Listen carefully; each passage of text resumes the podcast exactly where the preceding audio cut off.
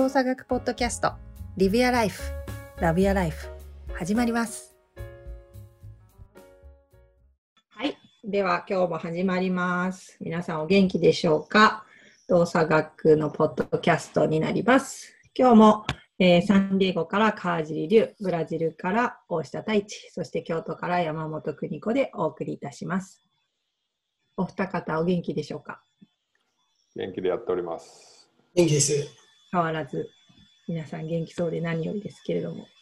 どんな最近どうですか？なんか面白いことありました？面白いこと。ブラジルはどうですか？そういう振り方します。いや、だってこっち特にないからさ。ええ僕も全然特にないんですけど、あの iPhone の顔認証がヒゲを剃ってから反応しなかったっていうことがありました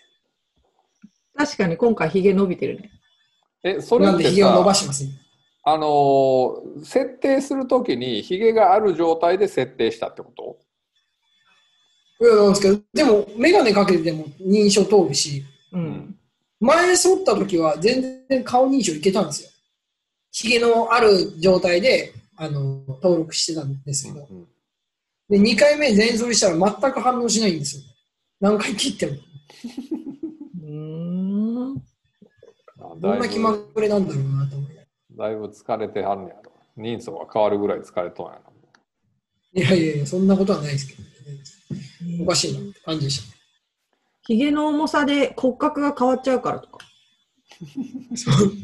そんな、そんなセンシティブですか？アップルさんに聞かないとわかんないけど。まあでもよかったねつながって。はい。何いや、黒野さん、今日どうちしますか？ょっとさ、私、あの、ふと、さっき、さっきっていうか、この間、ふと思ったんだけど、なんでみんな今の、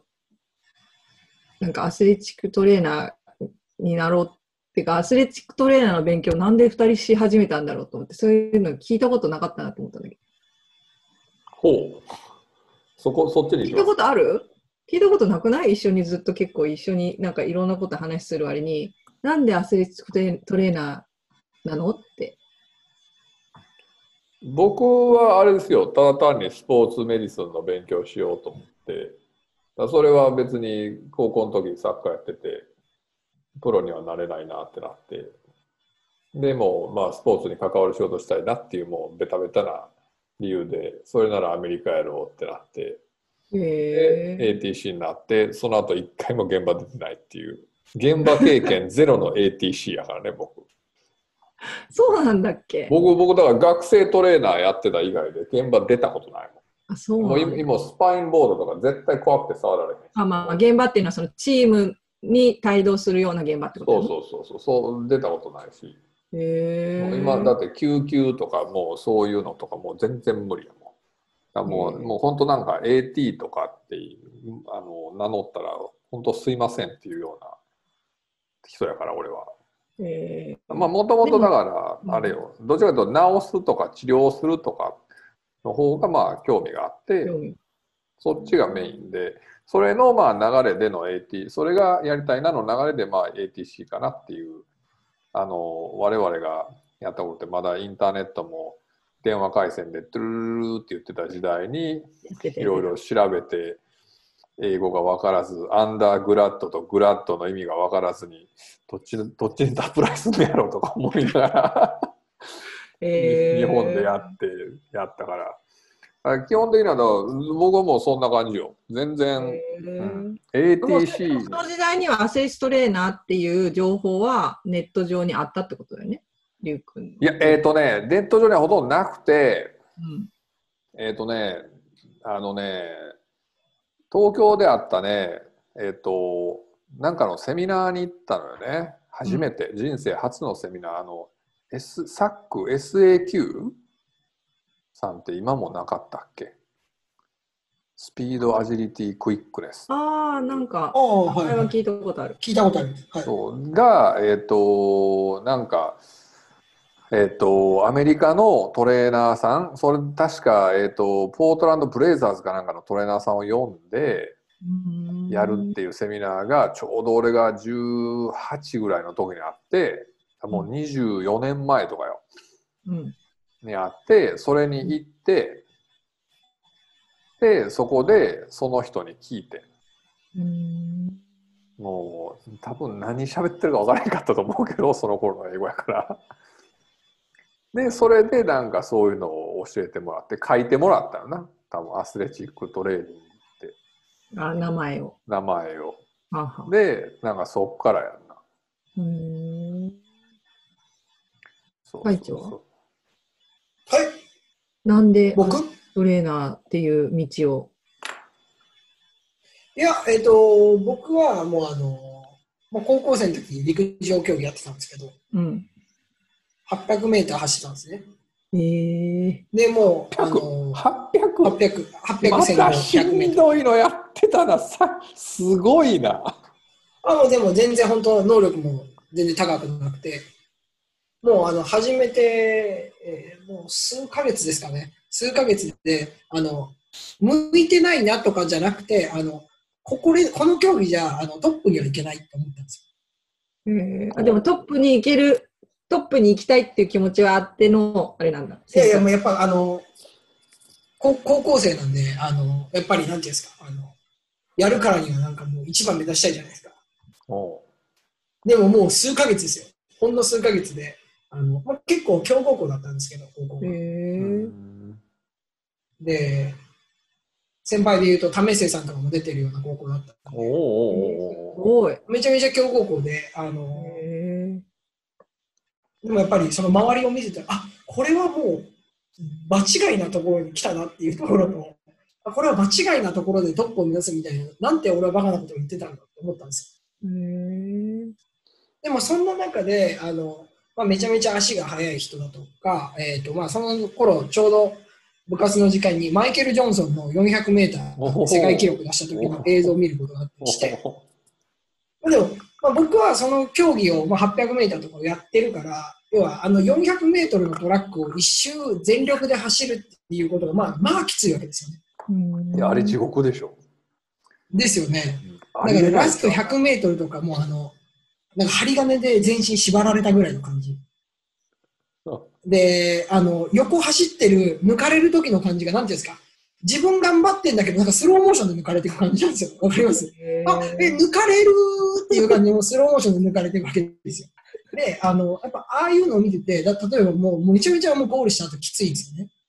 えーでも、マイケル・ジョンソンの走りを見たときに、最初から最後まで、まあ僕がその時見た印象だったら、もうあの、フォームも変わんないし、ほぼほぼ。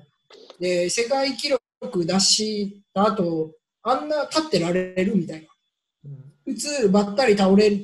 るじゃんって僕は思ってたんですけど、それ倒れないぐらい、まあ、ものすごいパフォーマンスを出す選手が世界にいるんだなっていうことと、たった400メーター一周走ることはまあ僕にもできるわけです。うん。にもかかわらず、あの、もう要は、えー世界中の人たちが、まあ、見てる人たちが興奮するわけじゃないですか。うん。だから、その、誰でもできることなのに、えーそのことで、えーっと、いろんな人たちを興奮させるだとか、感動させるってすごいなと思って。うんで、そのタイミングでちょうどあと、ロベルト・カルロスのフリーキックを見たんですけど、まあもう尋常じゃないフリーキックだったわけです。左足の。もうブラジル対フランス戦のフリーキックだったんですけど。壁の横から抜けていくやつな。そうです、そうです。で、もうあの、物理学者が TED に取り上げるような、うん、まあだからもう、あんなん見て、あ、人ってすげえ、アスリートってすげえなって思って、あ、もう自分はここであの何かを一番を目指すとかそういうんじゃないと。何も場違いなことを考えてるんだと思いまして、でも、そういう人たちの、あの、なんでそういうパフォーマンスを出せるのかっていうところが知りたいっていうふうに思って、じゃあ何があるかなと思ったときに、まあいろいろスポーツが関わる仕事あると思うんですけど、まあ一番近くで見れて、その人たちの体も触れてっていうふうになってくると、なんかまあ、あの、トレーナーっていう職業があるんじゃないかなと思って、トレーナーになりたいと思って、あの、始まり、始めです。でもアスレチックトレーナーに関しては、あれですよ、大学行ってから、あ、アスレチックトレーナーってあるんだっていう感じですそれ大よ。学に行ってから。大学行ってからに行ってから。え、大学は何何で行ったの？何、何学部？でスポーツ科学部っていうあだからそこは行ったんだ。スポーツ科学系の学校に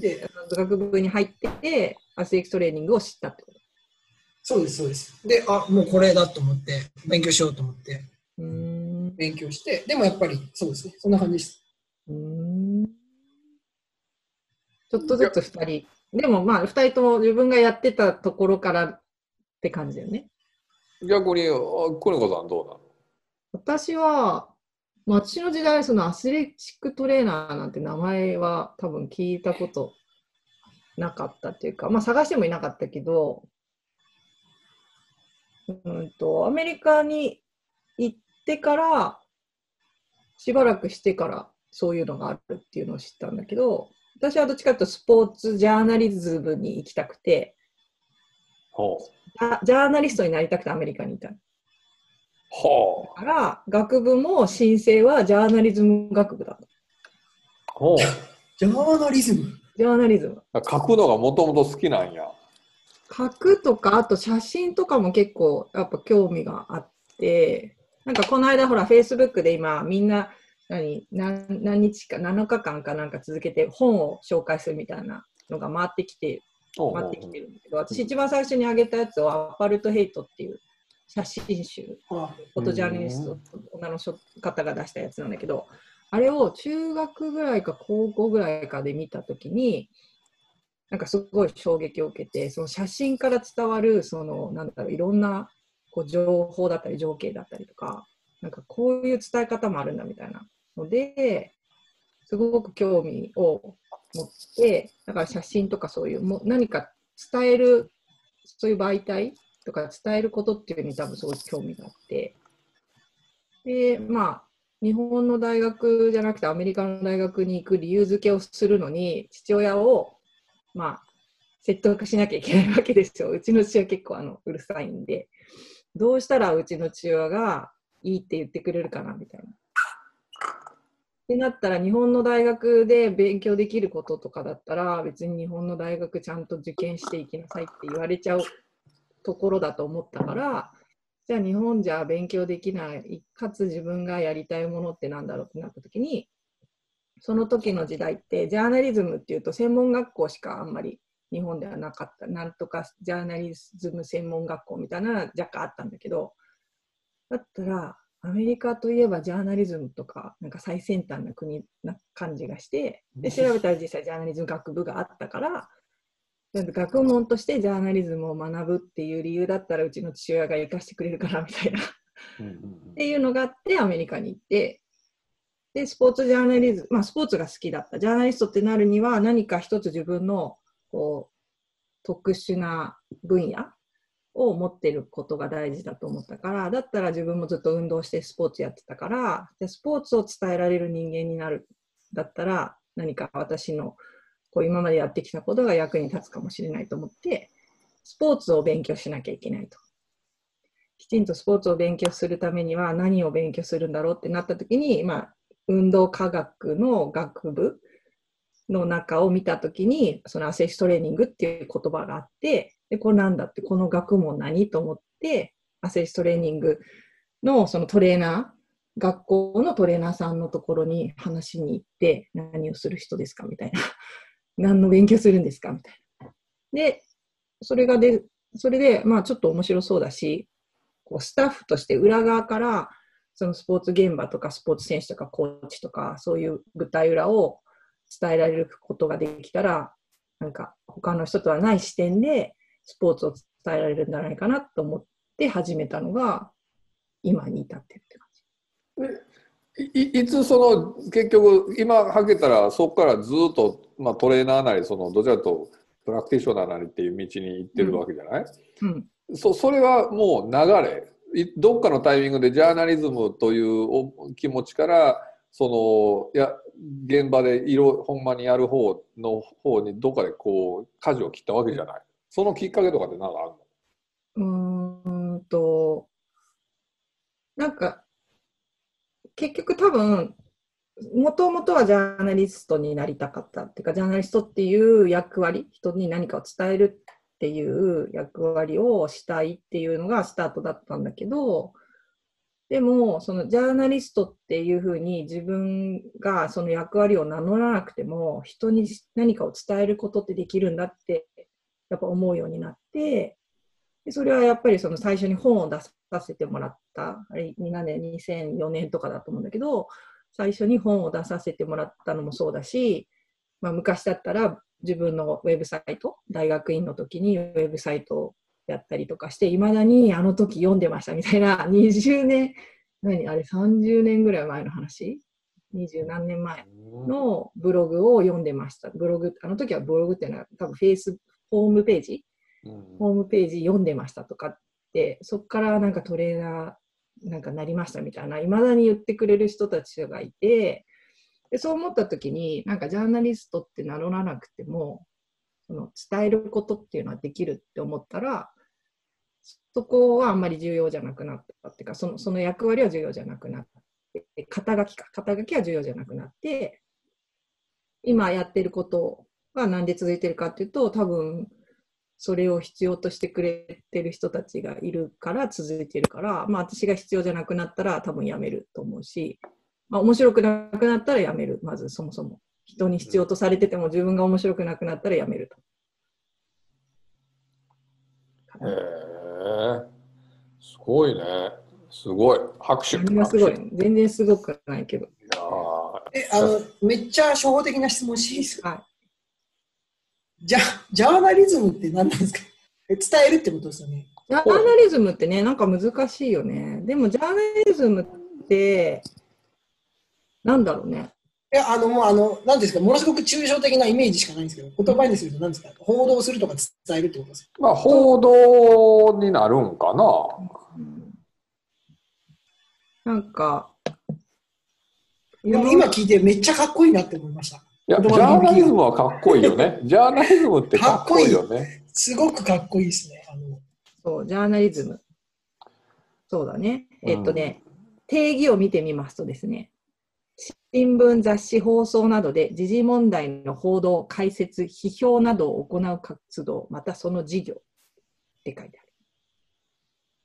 る。なるほど。取材をして、それについて何か解説だったり、論説などをして、それを、まあ、発信する。発信して、こう世の中に伝えるのもそうだし、世の中の議論の多分、うんネタ、ネタ元みたいな感じかな。になる人たちなのかな。ウィキペディアさんによると、はい。えっと取材とは、えっと報道対象の事実確認をする行為うん。でジャーナリズムとはそれにプラス解説や論評を含むうん。だから意見を述べるっていうことも含まれるってこと取材っていうのはあくまでも事実の報道であってジャーナリズムっていうのはそういうものも入るとだから記者とジャーナリストの別違い違とそうってことよね。なるほどね。記者は事実確認をしてそれを伝える人。で、ジャーナリストは、その取材した上に、かつそれについての論説とか論評をして、まあ、疑問だったりとか、賛同だったりとか、そういうものの意見もついてくるってことねうん。うんうん、そうそうそうそうそうそう。なるほど。勉強になった。急勉に。強になりました。だそうです。あでもジャーナリストってなんかかっこいいよね。名前的にも。こういうね、響き響きがすごくかっこいいです。それが30何年前、30年ちょっと前。うんジャーナリスト、響きもかっこいいし、なんかカメラ持って白黒の写真とかをこう撮りに行くみたいな、世界を回るみたいなのを、あもうてもうティピカルな典型的なそういうイメージやな。戦場カメラマンはちょっと嫌だけど、うんうんうんうんでもなんか大学で仕事した時も、あのサイドラインでサッカーの時とか、まあ、ちょっとバスケの時はできなかったけど、サッカーの時とかは、サイドラインでカメラを持って、キャノンの結構ちゃんとした。で、白黒の、その時まだデジタルじゃなかったから、はい。のフィルム入れて、サイドラインで選手の写真とか撮って、自分で現像してた。暗室みたいなの入って？友達がね、暗室を地下に持ってて、大学の時の。へえ。味でね。趣味で。全然ジャーナリズムプロプロじゃないですか。その人。超 IT な感じのコンピューターサイエンスかなんかの友達だったんだけど、めちゃくちゃそういうのが好きで、自分で暗室作って、だから行って、自分で現像して、こう、伸ば、拡張したり、こう、ち縮めたりして、こうやってお水の中くぐらせて、おお、出てきた、出てきたみたいな。で、なんかバシャーってやって、こうやって見てってーいう、い いい色出てるな、みたいな、そんな感じなんや。うんだからバスケットの選手とかの夏のあの大学に帰ってきて、プロから NBA から戻ってきてる選手たちが夏の間大学で練習してた時とかも顔出して写真撮らせてもらって、結構今、まあ、NBA でもう引退した子たちもいるけど、割と活躍してた子たちの大学とか大学時代卒業ちょっとしたぐらいの時の白黒のプライベートショショットとかも結構持ってる。すごい重ですね。ね。なかなだからかセルティックスのビリー・トーマスとか、わかるかな？全然わからん。彼のとかも結構あるよ。大学時代のなんかみんなでワイワイやってる写真とか、背中の写真とかあったり。へえ。そういう時って、その写真って一応邦子さんにのものになるの？じゃな肖像権的には彼のものになったりするの？その辺ってどういうもどういうふうになってるの？あの辺のその世界って。いなんか結構あれでしょ？所属する、プロの選手って所属するリーグによっていろいろ結構ああるじゃん。ん。はいはいはいはいはい。J とかって多分、基本リーグに所帰属してたりとかするから、本人が使うのは別として、例えばプライベートで撮った写真、ね、治療院に来ましたとかをうん勝手に上げたりとかしたら、多分それってダメだったりとかっていう話は聞いたことあるけはいはいはいはいはい。ど。うん、どうなんだろうね。まあ自分の宣伝活動に使使わないんだったら大丈夫なんじゃないかなと思うけど、そこの線引きじゃない？多分。まあね、でもその辺難しくなるよね、今後ね、うんオンラインのこんだけバンバンバンバンなって、ね。特に今回の件でまたそれがもっと加速してるわけで、そこに言う IT リテラシーじゃないけど、うん。そのまあリテラシーっていう言葉自体がなんかまた一人歩きしてるけど、まあなんか取り扱い方みたいな意味一緒あれって。うん。ってなった時にそれがこう分かってる人と分かってない人とあとじ俺でもなんかそのたまになんかあれ大丈夫って思うような確認しようと思う時もあるしそういうのってどこで学んだりどっかでないのなんか綺麗なガイドラインみたいなやつここ見たら全部分かりますよみたいなのとか。一応法律的なものってあると思うんだよね。うんでも法的な部分と、なんだろう、こう、その両者間での合意の上でのってちょっと違うじゃん。うんうんうんうんなんか私とかも、まあね、プロの選手とか見させてもらって、でも基本上げない。何かでどうしても必要な時だけ本人に確認を取る。けど、なんか自分の個人の何かのために、誰々さん来ましたとか、誰々さんと一緒ですみたいなのは、基本、その人が上げたら、個人のなんかインスタとかさ、フェイスブックとかに上げたら、なんかそれの、なんかフォローでそれを上げたりとかするけど、基本自分から上げることはまずしないから、それはやっぱりその、それ貴族であったりとか、ね、情報の統制っていう部分で、多分こう管理が難しいというか、管理をの判断が難しいから、基本自分のものではないって思って扱うようにはしてる。うん相手がいるときは。それってさそのなんやろほ本当はさそので法的なところをちょっと詳しく全部調べてたりとかしてるわけじゃ全然分からへんけどそれっていまあ例えば有名な選手とかプロ選手とかそういうある程度セレブリティとかだとそれでそうだよねと思うねんだけどそれって一般の人とかでも実はそういうもんなんかなやっぱり。基本。もう基本、なんか最近何でも上げても大丈夫ですか？みたいなの聞かれるじゃん。ああ、はいはいはい。行ったら写真撮るんですけど、その写真、Facebook とかでシェアしても大丈夫ですか？とかって、うんうんうんあれって一応個人情報の一つだからってことでしょ、きっと。やっぱそうだよね。やっぱりな何なりの口頭でも何でもいいから了承を得た方がいいってことなのね、うんやっぱりね。どこまであれなんだろうね。どこまで法律的な縛りがあるんだろうね。なんか例えばヨーロッパなんかさ今もちょっとそのコロナのトレースで問題にもなってきてるけどものすごい厳しいやんかその個人情報のこと。うん。数年前からのうん法律のあれで。その辺ってどどうなんかね？どうなんだ？え、太一とかってさ、どういう、なんか言われるの？こういうのはあげちゃダメですみたいな。あげないでください。まあもともとあなたはあげない人だけどさ。例えばいや、えっ、と、それは大学とかで何か言われたりとかそういう方ある程度方向性を大学からこうこうですあ、いやいや、もちろん、もちろん、それは、それはありますよね。うーん。例えば、大学が出したそのデータとかっていうものを、要は勝手に個人で持ち出さないでくださいとか、もちろんね。まあ、まあ、例えばもっと、あの、細かくところで言うと、なんていうんですかね、あの、変な話、学校機関の教育機関とかだと、その、仕事のデータを家に持って帰らないでくださいとかう、んうん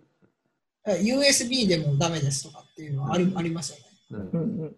あの必ずあのそういうデータが入ってる可能性が必ずあるんで、それはもう必ず職場でとかっていうことになったりします。で、結局でクラウドに上げて、クラウドに上げて、それを自宅で操作するってこと？じゃあ。いや、えっ、と、もう、そうですね。あの持ち歩かないようにします。ってことだよね。で、あと、まあ、データに関して自体はもうクラウドも怪しいんで上げないっていう。ううんあの、、個人情報のデータはですよ。うんうん。例えば自分が作業するデータとかは全然上げますけど、うんうんそれはもう、っていう感じですかうん。ね。でもあとはなんかも個人情報のデータに関してはその提供内のそのクローズドなネットワークの中でちゃんと保管してるってこと？う、えっ、と、要大学僕が、ななんですか？ね、その、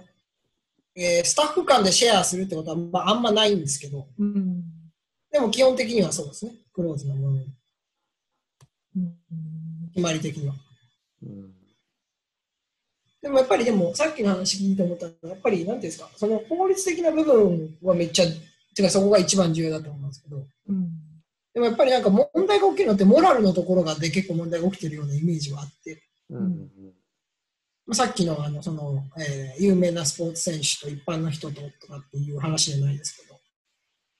個人もうこれはもうあくまで僕の意見なんですけど、えっと、全員一緒だと思うんですね。うんだからあんまり、僕は個人的にそう有名人の方が来ましたみたいなのが、僕は個人あんま好きじゃないので、うん例えばそれを見たその一般の方たちはどう思うのかな。あ、すごい、えー私はそういうところに通えてるんだって思う人ももちろんいるかもしれないですけど、でももしかしたら、えっ、と、そこで、あ、分けられてるんだって感じる人はいるかもしれないですよね。うんもちろん。ところもあったりするんで、えーでもそういうのって基準をそう感じるかもって思う人に合わせることだと思うんですね。うん。あ、分けられてるんだっていうふうに感じられてる、あ、感じるかもしれないっていう人も、下の基準に合わせるべきだと思うんで、ネガティブな方に。うんだからそうなった時には、やっぱり、あの、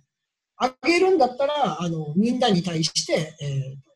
一般の方たちも含めて、えーいいですかって言ってあげるべきだと思うし、うんだからどっちか極端に取った方がいいと思うんですけど、うんでも、あげていいことってなんかあるのかなって僕は思ったりするんで、まあでもそれを利点だと思う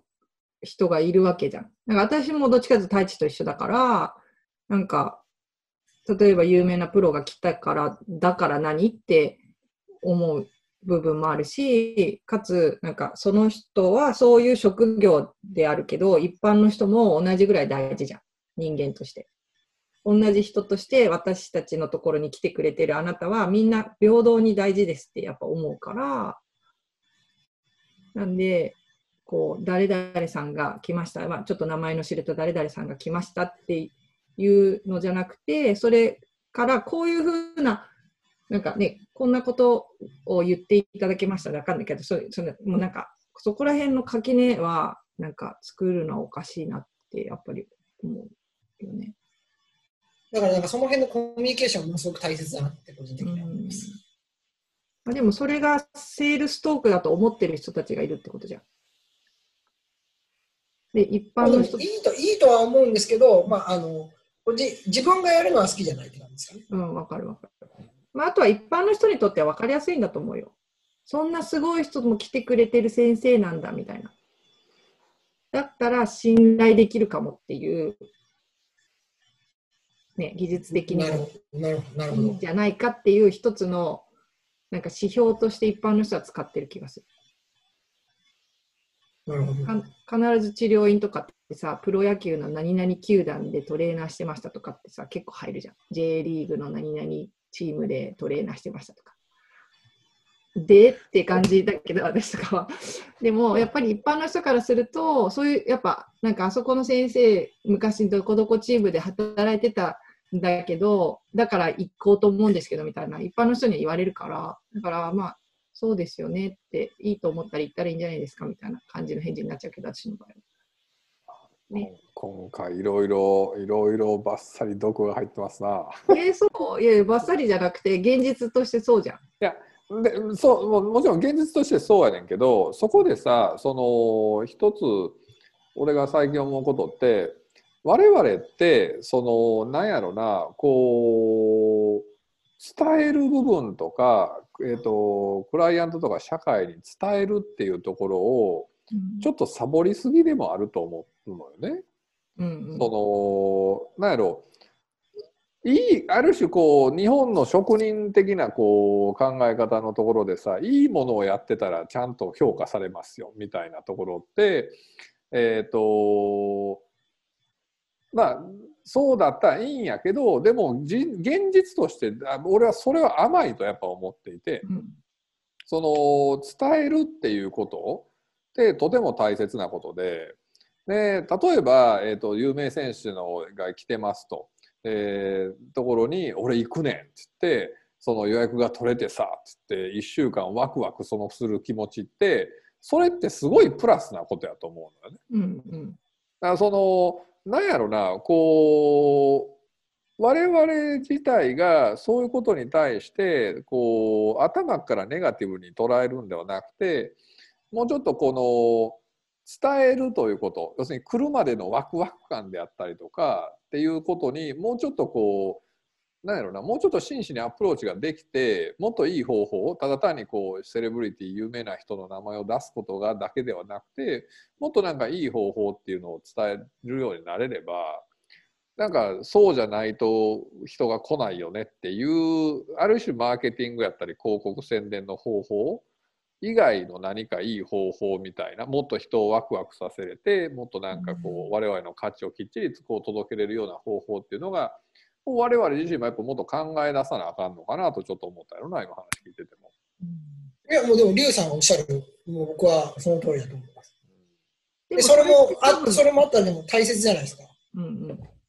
その、あの、そう思う人がいるってことは大切だと思うんですけど、ただ、あとはもう、やる側の、えっ、と、それをやることで、そういう人もいるけど、反対側の人もいるとかっていうところも踏まえた上でうん、どういう選択をするか。で、でも正解ないことだと思うんですよ。そうそうそうそう。でも、やっぱり、あの、今でも、リュウさんの話とか聞くと、まあ、確かにそれはと思いますよね。うんそういう人もいるし、だからその、発信の内容っていうものは考えて、でも、あの、発信はどんどんし続けていかなきゃいけないんだろうなっていうふうに、改めて感じます。うん今話を聞いてそう思いました。うんでもなんかその、うんなんだろう、職人かたぎじゃん、まあ、私たちもある種職人的な部分って多々あって、で、周り見てても職人な人で、本当に技術の高くて腕のいい人とか、ね、いろんな人いるけど、その、一般の人っていうか、自分が伝えたいものが何かっていうところが明確になってないけど、その技術とその腕でやってる人ってたくさんいるんだろうなと思うわけ世の中。これを自分がやることで、こう、どんなことをそこに、どんな世界を作りたいかとか、どんな風に自分はそれをこう世の中の誰に向けて、その自分の技術だったりとか、うんとその時間を使っていきたいかっていうところを発信する側っていうか、まあ、私たちだったらトレーナーだったり、あの、ね、トレーナーっていう、その人そのものが自分の中できちんと、こう、言語としてまで発信できるところまで考えきれてるかっていうと、そうじゃない人も多いのかなと思うんでね。だから私これできます、こんなこともできます、こんな人も来てますっていうところに、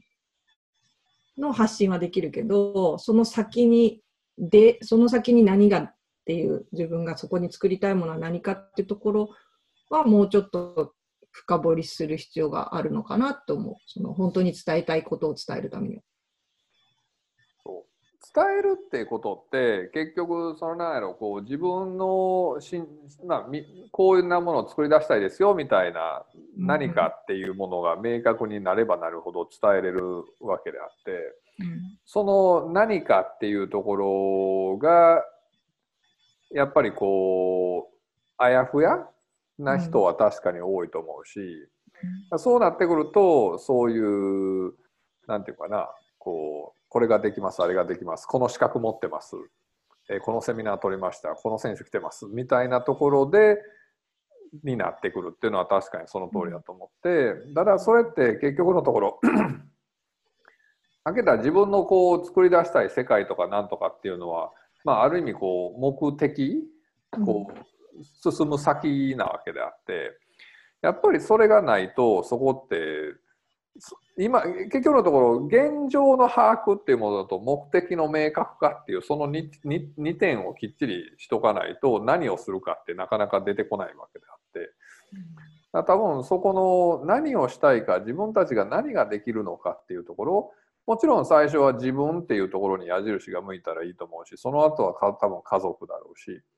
でそこからやっぱりそれがどんどん広がっていく中で自分の、まあ、地元のコミュニティであったりとか、えーなんやろし社会であったりとかっていうところにどんどんどんどん自分の目が広がった時に自分がこういうことが社会にとってできるなとかこういうふうな変化を社会にもたらせるなっていうところまで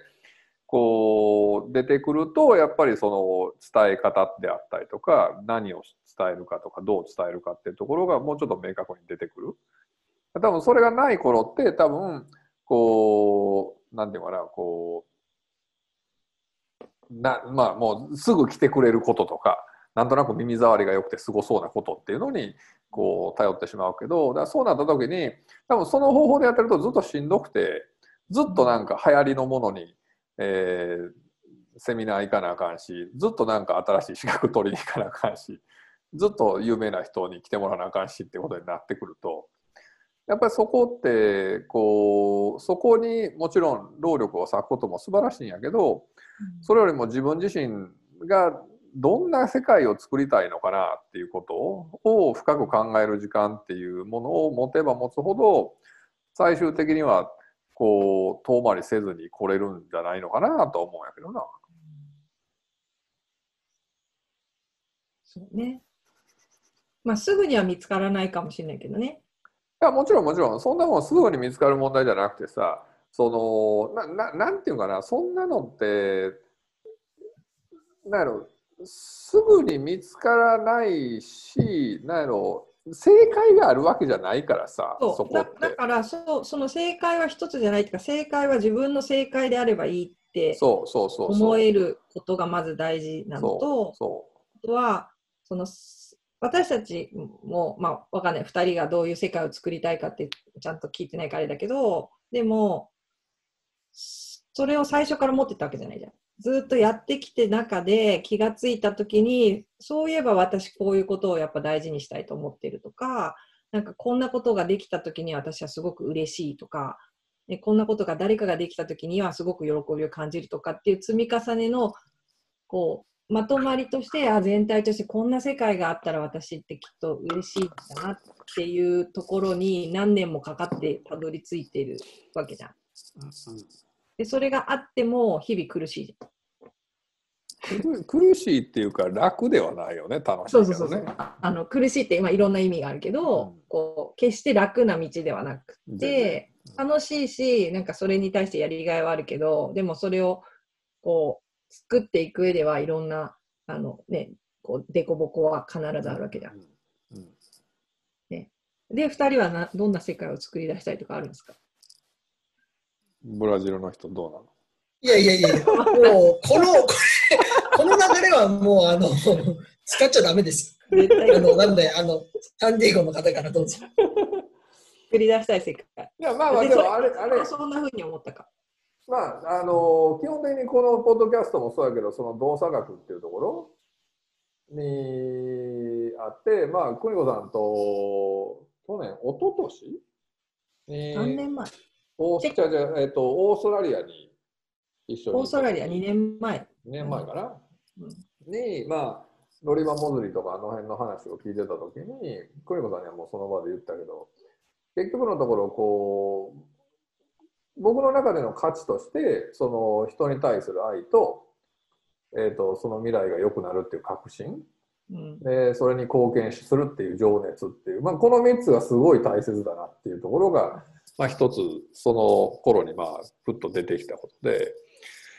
でも結局その前に動作学っていうのにしてもこうどうなんでなんですかって言われるとこれもよく分からなくて。うん。いついつですかって言われたらもういつやろうみたいなななんかなんかふって思うことが多くて。でそのふと思ったアイデアを僕は多分結構大事にするタイプで。でそれってなぜそこでふと思ったかってこうすごく多分僕の今までのその経験であったりとか知識で持ってる知識とかの結果脳の中で何かが創発されてやって出てきたものやと僕は思っていてそれってすごく意味のあるものだと思っていてでその動作学っていうアイデアが出た時にも一体全体なんで出てきたかっていまいちよく俺も分かってなくて。でもなんだっけ、あれ4年前ぐらいだっけ、チェコに一緒に。そうそうそう。であの時にはもう大体の、リュウ君の中では、頭の中でもう今の原型はもう確実にできてた。そうね。だから、あの時点で多分僕が、えっ、と、4年前か、久野さんと一緒にチェコ行った時に、その、チェコのカフェで、カフェでね。そう、動作学ちょっとやりましょうよと。こういう今の現状を見ても、結局、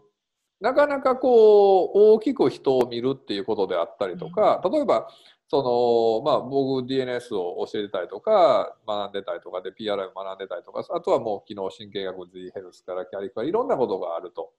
で、他にもいろんなものがある中で、なんかこう、すごい根っこを理解する人と、なかなかそこをしにくい人の差って大きいよねっていうところがあって、で、そんなんで動作学っていうのがいるんじゃないっていうところで、結局、邦子さんがもうずっとやってるところってそこだよねっていうのもあって、あのチェコで、ちょっとお姉さんを手伝ってくださいよと。こんなんちょっと作って、全然ピンとこなかかったもん。あら、そうなの？いや、クニコさんがやってきてることはそういうことですからって言われて、あー、そうなん？みたいな。なんかそれ求められてるけど、求められてること分かるようで分かんないんだけど、私ってそんなことやってるの？みたいな感じだったし、でもあのヒントがあって、私もなんか捉え方がさらにちょっと変わっ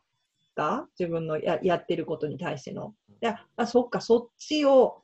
まあ、若干あの時瞑想してた部分もあるから、この先これをどこに持っていきたいんだろうって、まあ、栄養があって名前つけてやってて、10年ぐらい経ってたけど、これを一体どこに持っていきたいんだろうって、ちょっと瞑想気味な、あの立ち止まってた時だったから、りゅうくんにその、何、ミクロじゃなくてマクロで、で、創発的で、で、人って動的平衡の中でっていう話を、が出てきた時に、ああ、そうかって思ったことで、一気にいろんなものがパタパタパタパタって変わってきた感じもあるし、なんか私は人から学ぶものがめちゃくちゃ下手くそだから、なんかとりあえず自分でいろいろなものをこう経験して考えたことをやってみて、で、なんか失敗してうまくいかない状態で、で、誰かが何か言ったときに、あ、なんかもう世の中にそんなことあるあるんだみたいな。そんなこともやってた人もいるし、そんなこと考えてた人もいるんだって、後からそういうものに気づくから、最初から人から学べばもっときっと早くいろんなものがこうまとまったんだろうなと思うんだけど、あそういうきっかけをなんかくれたのがあの4年前のことだったし、うん、でもそれがそのまんまずっと来てるし、それを本当に実現をするために活動してるそのりゅうくんは本当すごいなって。いやい。や。いやいやいやいや。まあなんやろそれもさなんやろ別に自分がこんな世界になったら面白いなと思ってるだけでうん。そのそれが正解か不正解かって言われたら俺はそれの方が楽しいと思うよっていう医療の未来もそうやし、人がそういうふうにこうもっともっと大きく自分の人生のことを捉えたりとかした方がこう楽しくなるよねっていう、まあ、より幸せな人が増えるっていうのが俺の中にまああるからで。うん。でも結局のところ自分でも思うけどもうもうね一人じゃね能力不足が甚だしくてもうできないことだらけやし知らないことだらけやしみんないっぱい知ってるしもうなんかもねうなんやろ。太一さんとかね、もうすごいのよ。すごいのよ。どんだけいろんなこと知ってるんですかっていう。なんやろもうあもう俺はなんかここっちちゃうって言っただけでもう俺の仕事終わったわみたいな感じになってるから。まあ、だ若干そういう感じだよね。そうそうそう。あとはちょっとやろうよみんみんなやってやってみたいなさ。巻き込むっていう。そうすごいもんみんな。で、巻き込まれてる。そう面白い人を巻き込んでいってそっちの中にっていうこんなもんじゃないですか？みたいなこんなこんな風に考えたら面白くないですか？みたいなのをまあやってる感じよねでも、あでもその中でなその俺と邦子さんが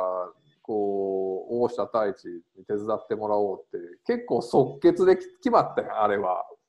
そう。なんかね、2人で同意して、同じ感覚じゃなかなの人を一緒にね、こう声かけようよってなって、それで私は帝京大学に連れてかれたわけですよ、あのセミナーに。あやりにね面。白い人がいるから、覗きに来てよみたいな。そして、太一さんに出会ったっていうね。そう逆にあなたはさなんでさその俺らにこんなようわからん話されてさなんかいいっす面白いっすねって思ってくれたなんで私たちにこんなくだらいないことやいやいやいやいやいやそうこんなブラジルにいてポッドキャストにいっぱい出されてさいやいや、でもなんか、なんか面白そうだなっていうことに理由はないんですよ、きっと。うんまあ確かにな。いやいや、だだ好きになるのに理由なんかないじゃないですか。いやー、好きになるのに理由などない。あのとりあえずあの、僕、そんなこと使ったことないですよ。人生において使ったことないですけど、とりあえず今言ってみましたけど、単純に、単純にもう、あのもう、もう直感ですよね、単純にね。いや、僕は単純にもうあれです。あの、お二人ほど、なんかあの、いろんな人たちのことをまだまだ僕は考えられてないんですけど、単純に僕がトレーナーをやり始めたっていうところが、一番最初に話したみたいに、その、アスリートの凄さだったり、まあ、人の凄さとかっていう部分を知りたいっていう、もう単純なもう好奇心から始まったんで、どんだけ僕単純だって言うんですかね。まあいいや、あの好奇心。好奇心から好奇心から始まったんで、あのそれってでもあのいろんな人と関われば関わるほどどんどんどんどん増えていくものだったりうんするのででさっきリュウさんが言ったみたいにもう分からないことなんてどんどん増えていくしでいろんな人の話聞くとあそういう考え方もあるのかっていうところを教えてもらえるし、まあ、特に僕の場合はあの学生のみんなと関わることが多いので私最近ちょっと関係が希薄なんですけどでもあの学生と話をすると今まで多分僕がどこかでこういうことを聞いたら恥ずかしいとかこんな簡単なことに目を向けようとしたら恥ずかしいというか何ですか？恥ずかしさっていうものがあることを純粋に聞いてくれたりするんで。うん。でそれってやっぱりいや僕は本当にあいろんな気づきをもらえるんですね。だからそういうのもあってなんかいろんな人からそういうのを教えてもらうことがあってやっぱりまだまだ知らないことだらけ。そしてきっと死ぬまで、えーこういう仕事をしていってももうどんどんどんどん知らないこととかわからないことに溢れて死んでいくんだろうなって思うと、やっぱりその、僕はそのスタートは、えー、アスリートの凄さとか、えー、神秘さみたいなところってさっき言いましたけど、一人の人を追っかけても、それを追求して知ることはできないなっていうふうに感じてて、結局人ってやっぱコミュニティを作って、えー、それが文明になってとかって言って、どんどんどんどん発展してきて、他の人たちがいなかったら、結局今の自分はないわけで、いろんな人たちの何気ない、えー、仕草だったり、行動っていうものにか結局勝手に影響されてるわけじゃないですか。だからそうなってきたときに、やっぱりいろんな人たちが面白いことしてそうって思ったことには、あのー、なんか、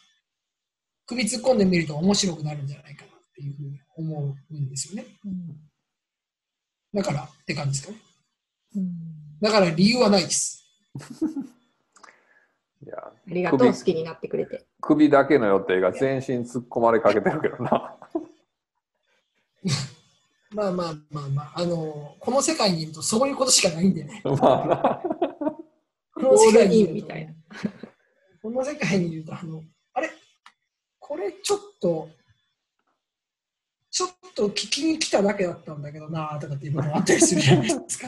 あれ？こんなはずじゃなかったぞっていうようなことがあったりするんですけど。まあでもまあ、それも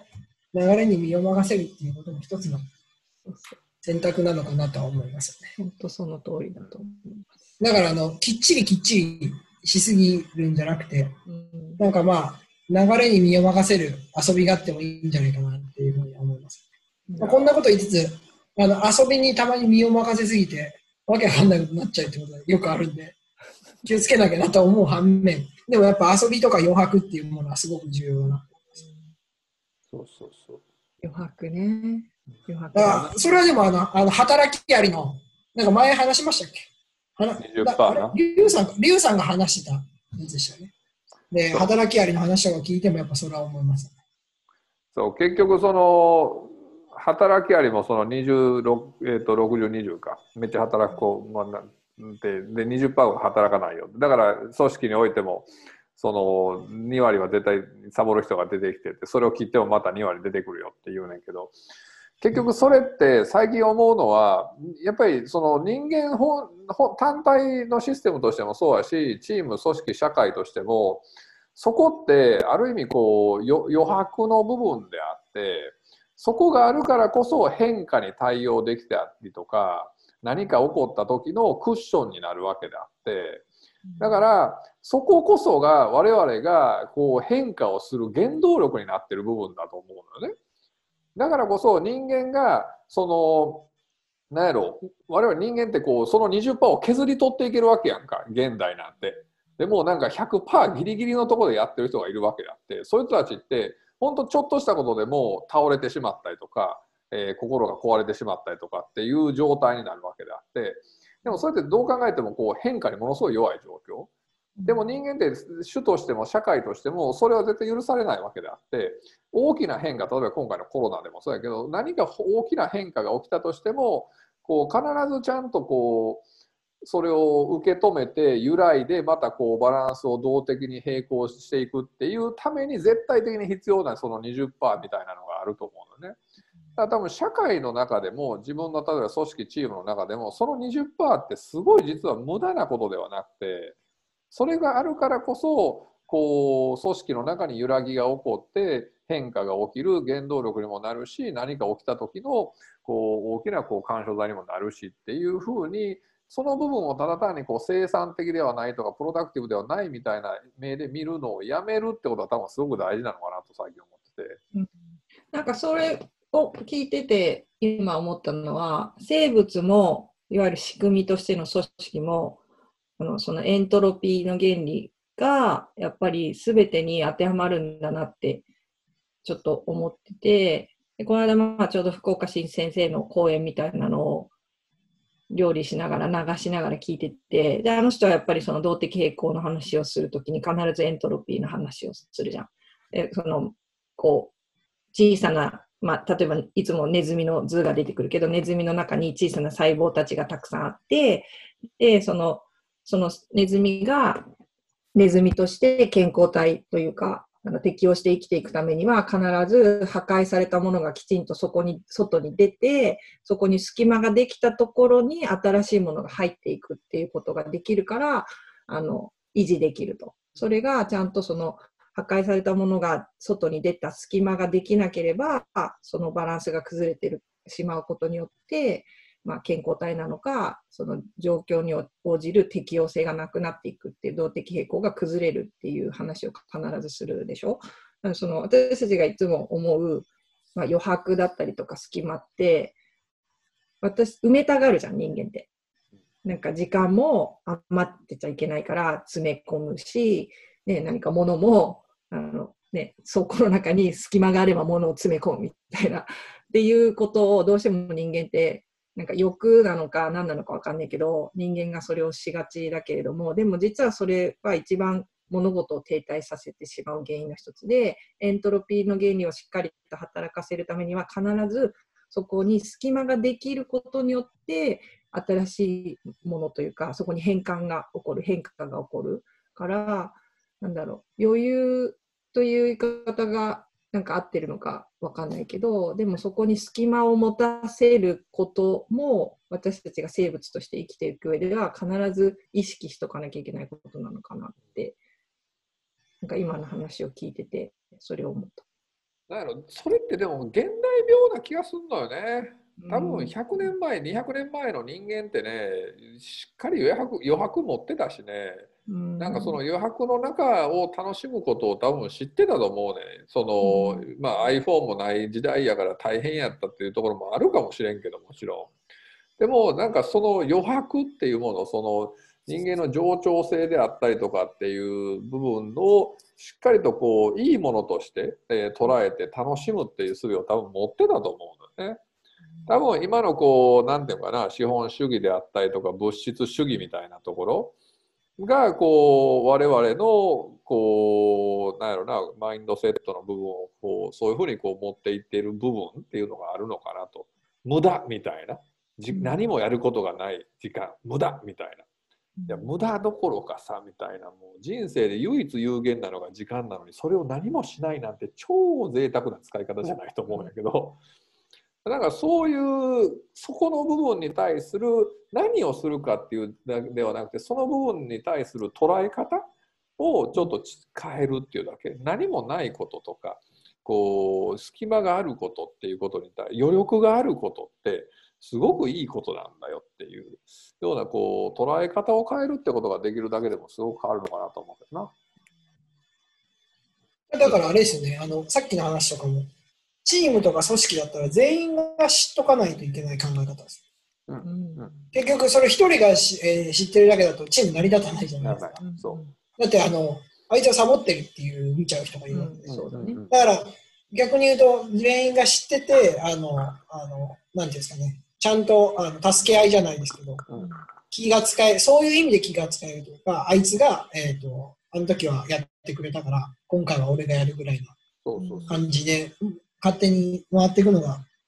本当の意味でのチームなのかなっていうふうに思ったりする。いや、本当そう、本当そう。チームってね、また違う課題になるけれどもね、またそれは次回、チーム作りみたいな話もできたら面白そうですね。いいすねはい。なんかトレーナー、なんでトレーナー目指したのみたいな話から、最終的にはエントロピーだ、動的平衡だ、隙間だ、余白だみたいな 話になりましたけれども、なんか面白いですね。なんかこう構成要素を一つ一つ見ていくと結局はいろんなものは同じことを土台にして成り立ってるんだなっていうのにたくさん気づく感じがしますけれども。はい。何か皆さんにとって今日明日また考えるヒントが私たちの会話から伝わったらいいなと思います。はい。では、今回もありがとうございました。ありがとうございました。次回まで。お元気で。今日もありがとうございました。また次回。Live your life. Love your life.